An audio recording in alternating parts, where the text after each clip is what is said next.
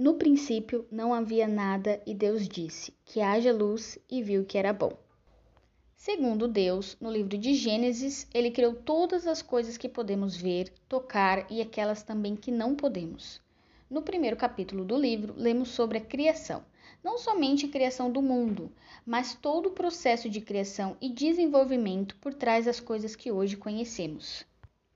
Ele começa com os céus e a terra, descrevendo que depois que a criou, ela ainda era sem forma e vazia. O que quer dizer que, aos olhos de nós, designers, que todo começo de projeto podemos criar algo que tem potencial, mas antes é algo a se pensar, estudar e evoluir.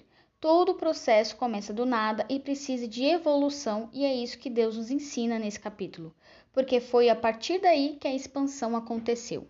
Logo em seguida, Deus começa a criar o dia e a noite, água e a terra, árvores e frutos, animais terrestres e aquáticos e assim por diante, porque ele viu que a terra que antes estava vazia poderia ser evoluída como um Pokémon, composto por criações que também fazem sentido para o briefing e compõem toda a identidade de Deus.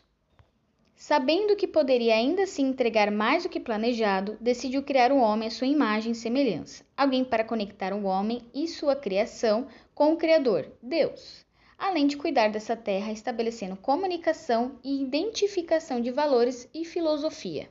No sétimo dia, Deus não somente descansou, mas admirou suas obras, o que nos ensina a valorizar aquilo que criamos.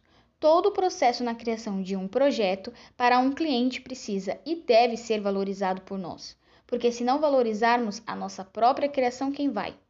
E depois de descansar de todo o esforço e dedicação postas, fechando com chave de ouro a realização de seu trabalho. Primeira lição do Criador.